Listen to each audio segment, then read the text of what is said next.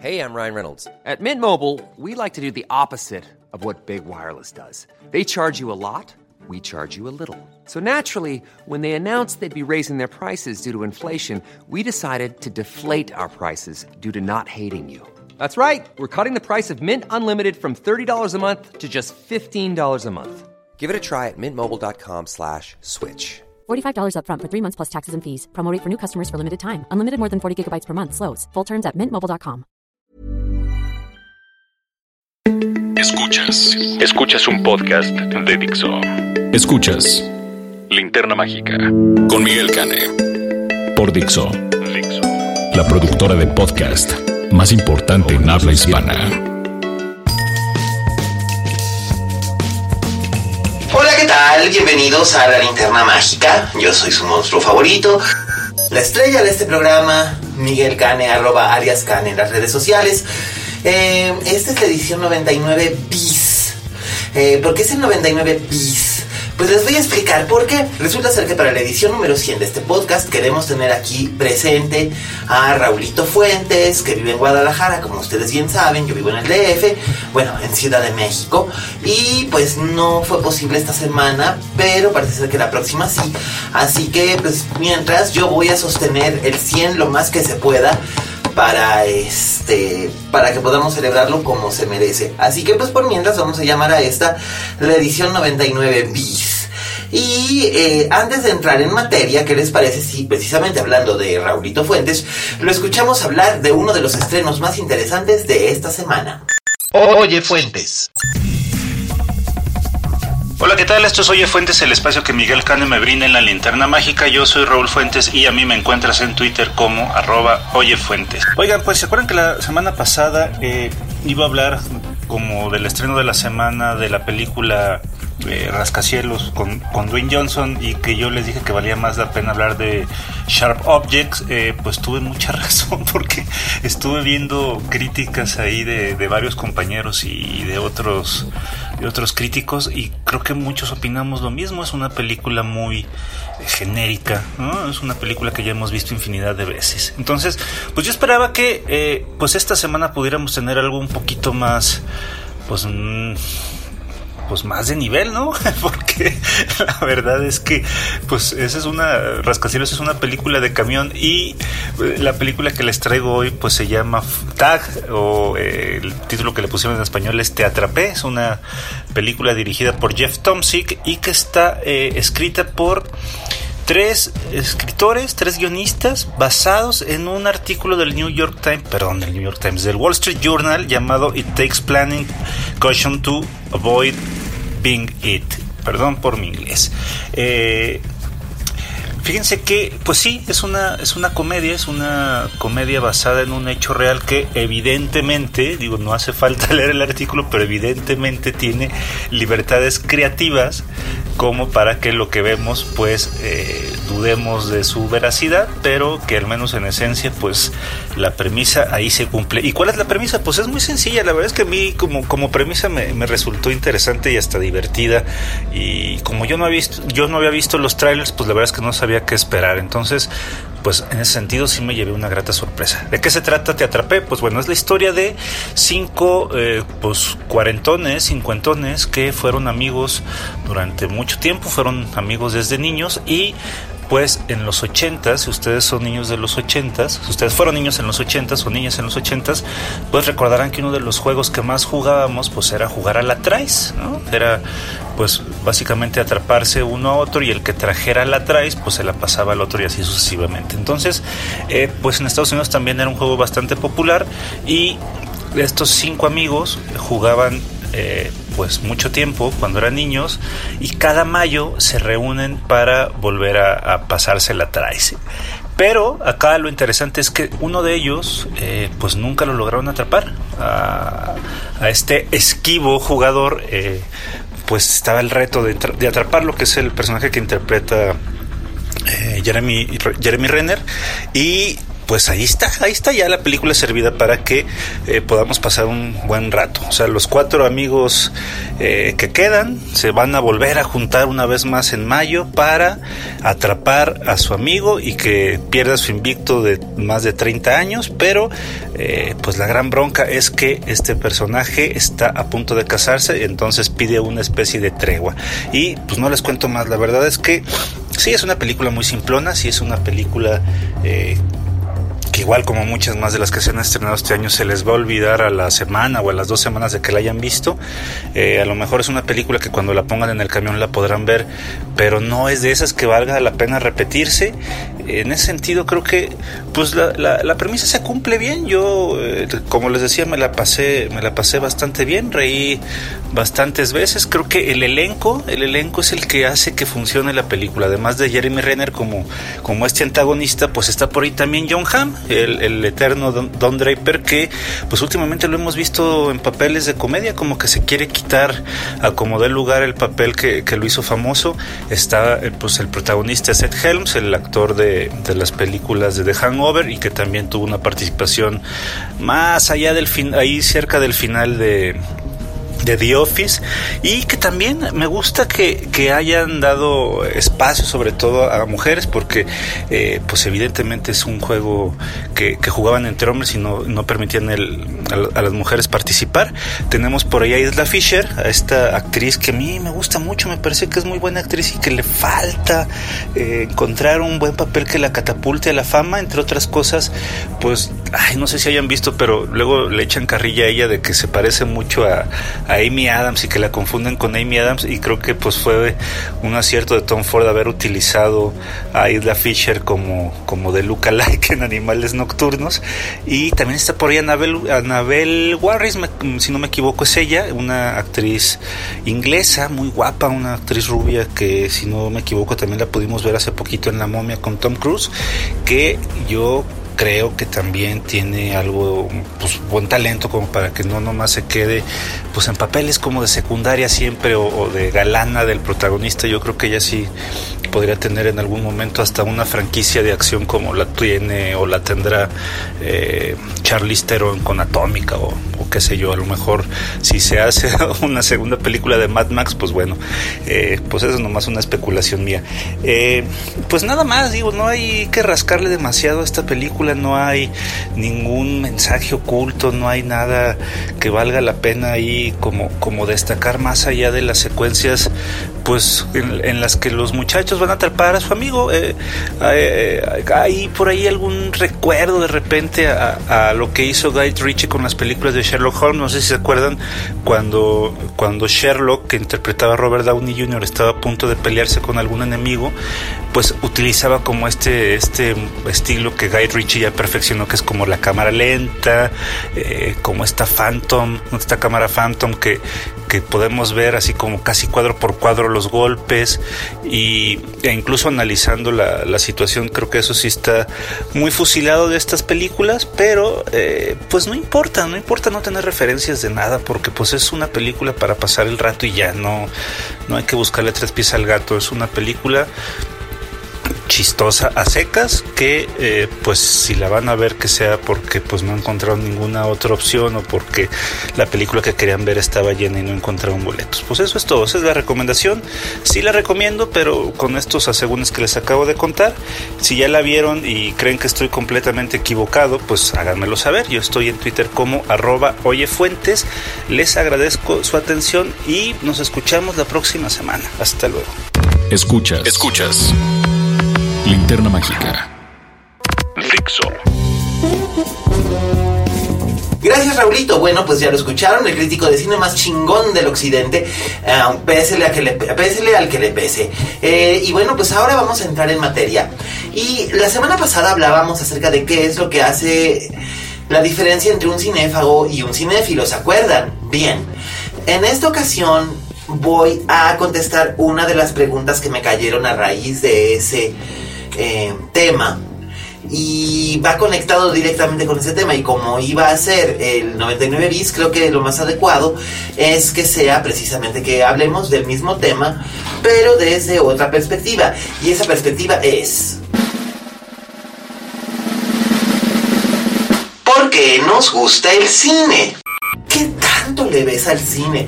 Yo recuerdo perfectamente bien que cuando yo tenía como 17 o 18 años y en cuanto podía me escapaba al cine cada semana, cada semana, los viernes o los sábados, en cuanto podía me escapaba con amigos, con primos, con mi abuela, solos con mi mamá. Mi mamá es una santa. Ahorita les cuento una anécdota de por qué mi mamá es una santa llevándome al cine.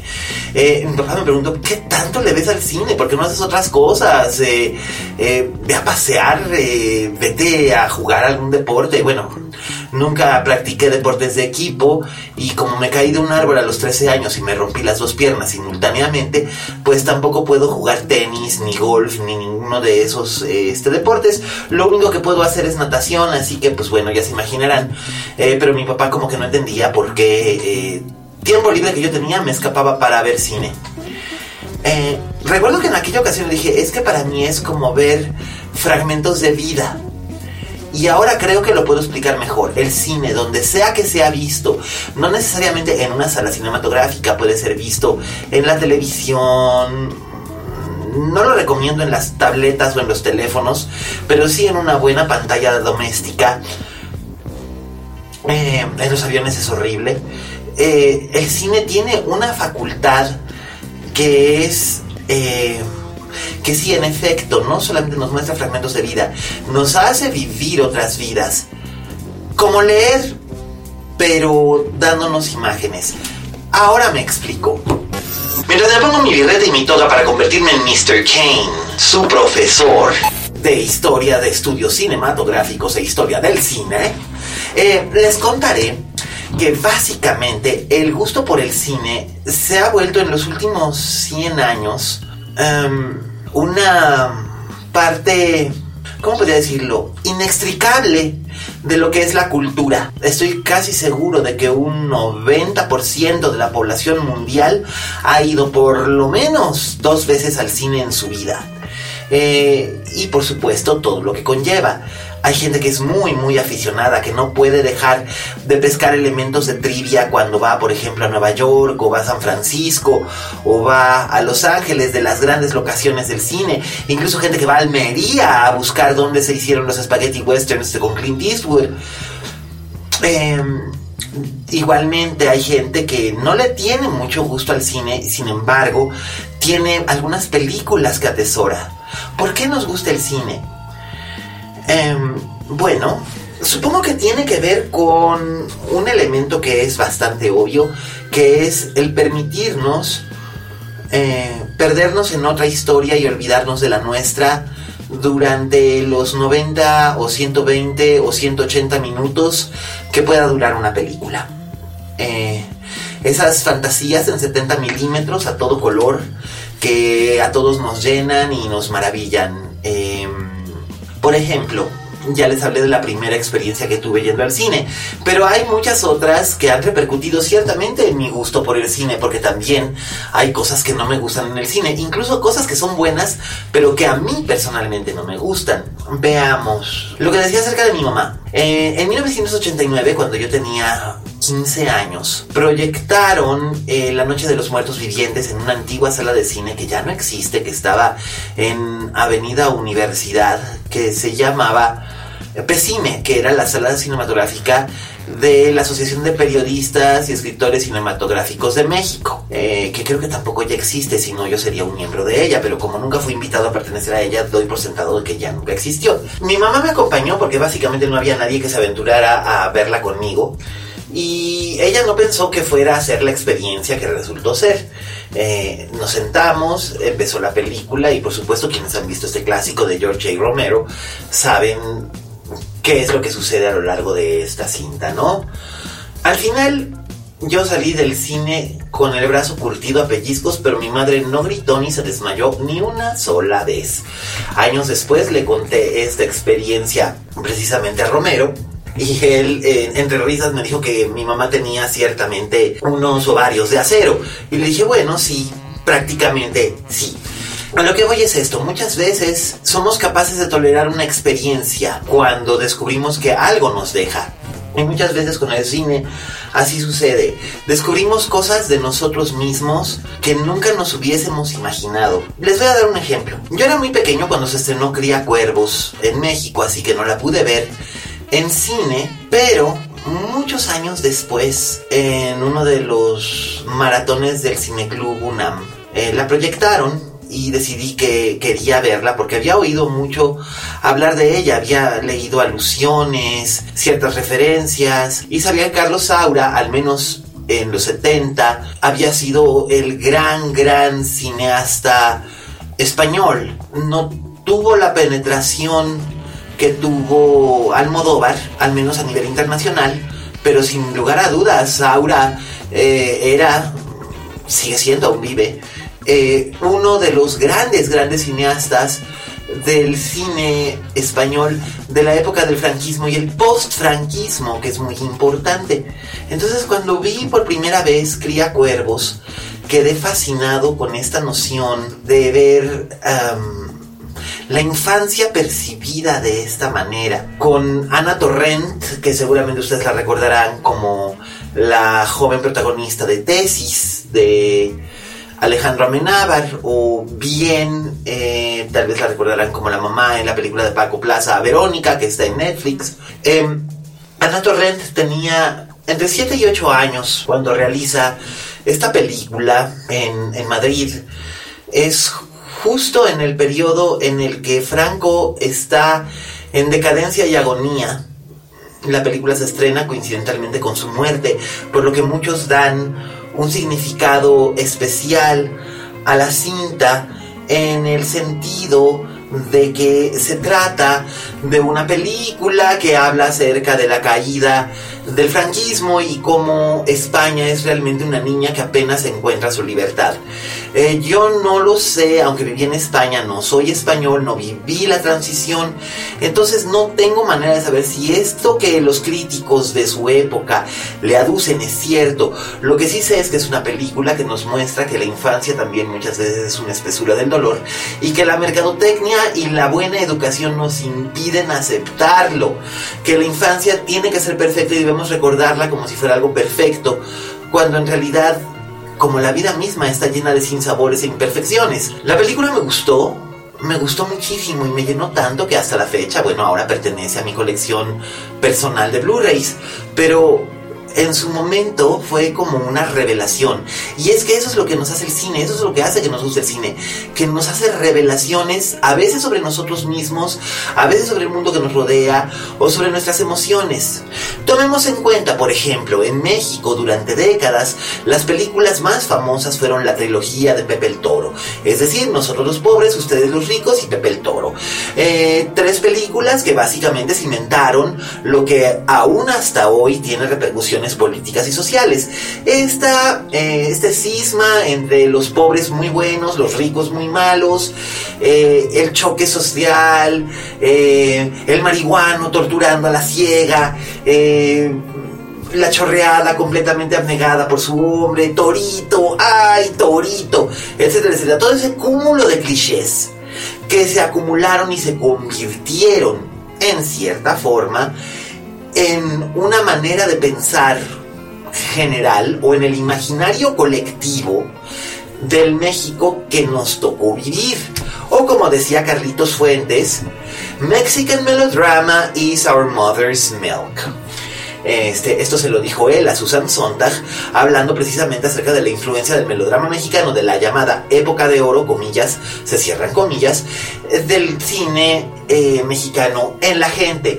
Y muchas veces esa clase de valores todavía se siguen eh, tratando de imponer o de implantar en los hogares mexicanos. La abnegada cabecita blanca, la mujer que es rescatada de la perdición por un hombre bueno, eh, la mujer que debe dejarlo todo para convertirse en madre, etcétera, etcétera. Cosas que yo no comparto, pero que comprendo, forman parte de lo que, como mencionaba antes, podemos llamar una imaginación popular general o plural, eh, como si todos pudiésemos tener esos mismos elementos de una imaginación que nos han sido alimentados, que eso es parte de lo que hace que nos guste el cine. Eh, hay gente a la que le gustan determinados géneros, el género de acción, por ejemplo, que ahora ha caído un poco en desuso porque el género de acción ha mutado a convertirse en el, en el género de superhéroes. Eh, el único que sigue siendo un héroe de acción, un verdadero héroe de acción, es The Rock. Este, es decir, ese fenómeno que algún día tendremos que discutir este, que es formidable. Dwayne Johnson es un fenómeno.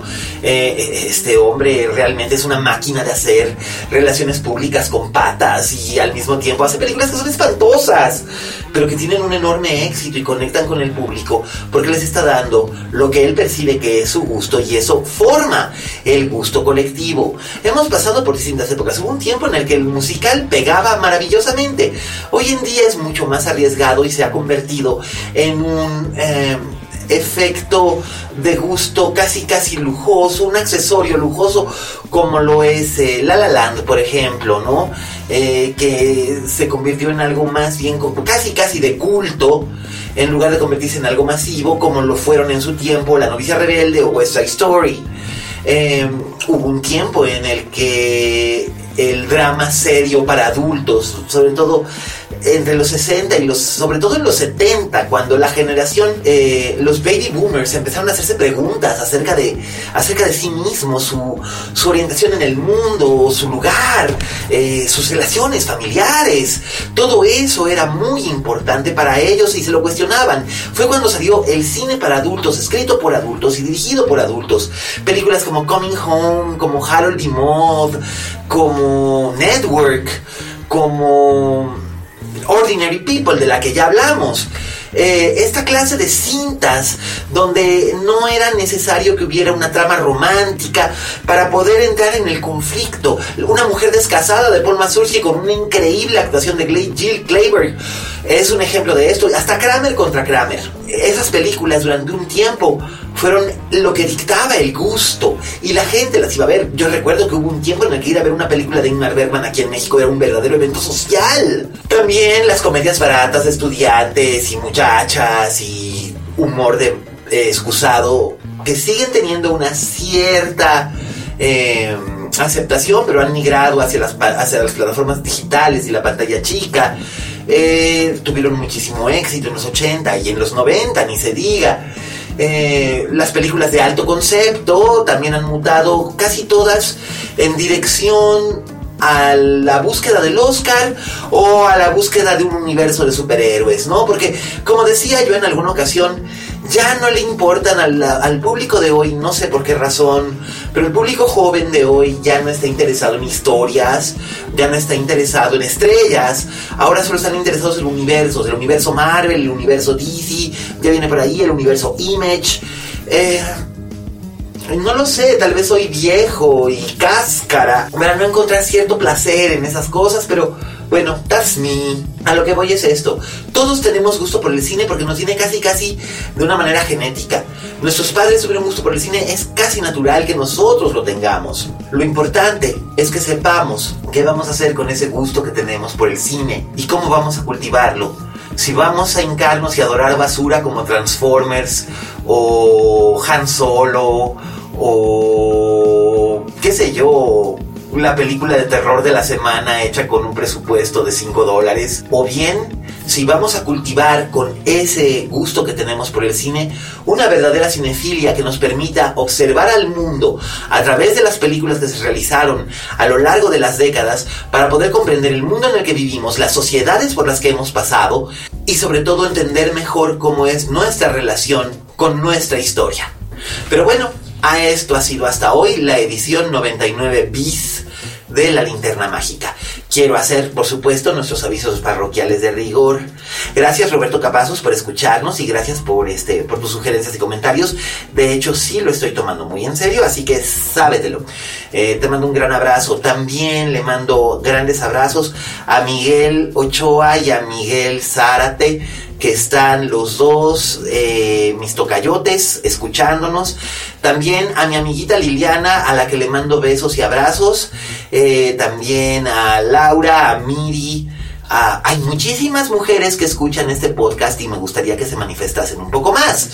Eh, también quiero, por supuesto, siempre agradecer a Paulito Potter, a Emiliano y a Trento que nos escuchan. Para mí es un privilegio que Trento nos escuche.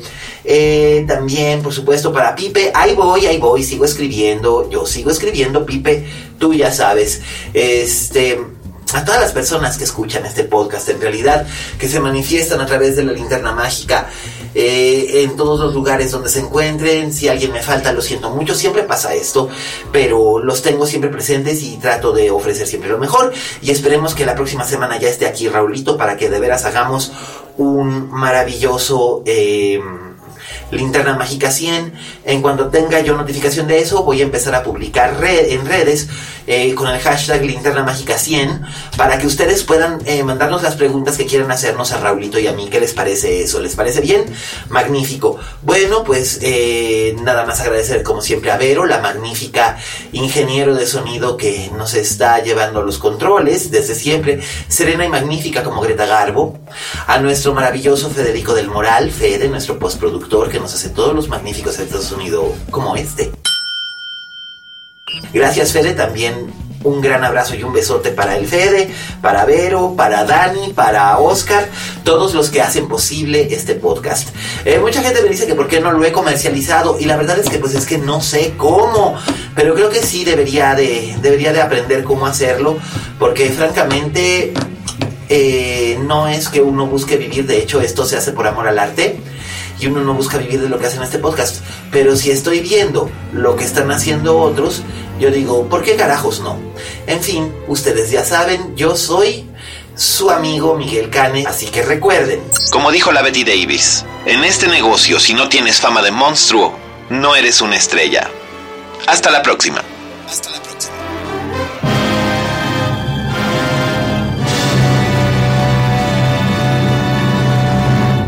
Dixo presentó Linterna Mágica con Miguel Cane.